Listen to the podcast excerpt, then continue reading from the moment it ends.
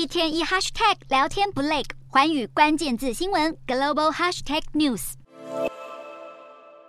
极限运动车手精湛地穿越巴黎屋顶，同时楼下的残奥选手正展开激烈的剑击运动。这支2024巴黎奥运宣传影片体现了下一场奥运的特色，除了有新增运动项目之外，也会以巴黎市的传承意义为主题。但这次赛事门票近日一开卖，就遭到了大批民众抨击。百分之八十的法国人认为他们无法负担这次奥运的票价，也有大概相同比例的人认为售票流程过于繁杂。因为如果要购买这次赛事的门票，观众必须事前预约后，以抽签的方式。决定他们能在第几轮买票，而一些申请到买票资格的人，还被售票系统强迫至少要购买三场赛事，等于一家四口的观众得付上一千欧元才能买票。面对种种争议，巴黎奥运主席回应：这样的价格对举办奥运赛事来说是合理的。除此之外，巴黎奥运同时也因为法国劳工抗议退休制度改革而遭到波及。在能源公司工作的工会成员将奥运选手村和奥运体育场的电力停掉，并挡住电源控制中心，阻挡施工的进行。距离奥运赛事开办快进入倒数一年的阶段，如何将来自四方的批评和挑战化险为夷，考验主办团队的智慧和能力。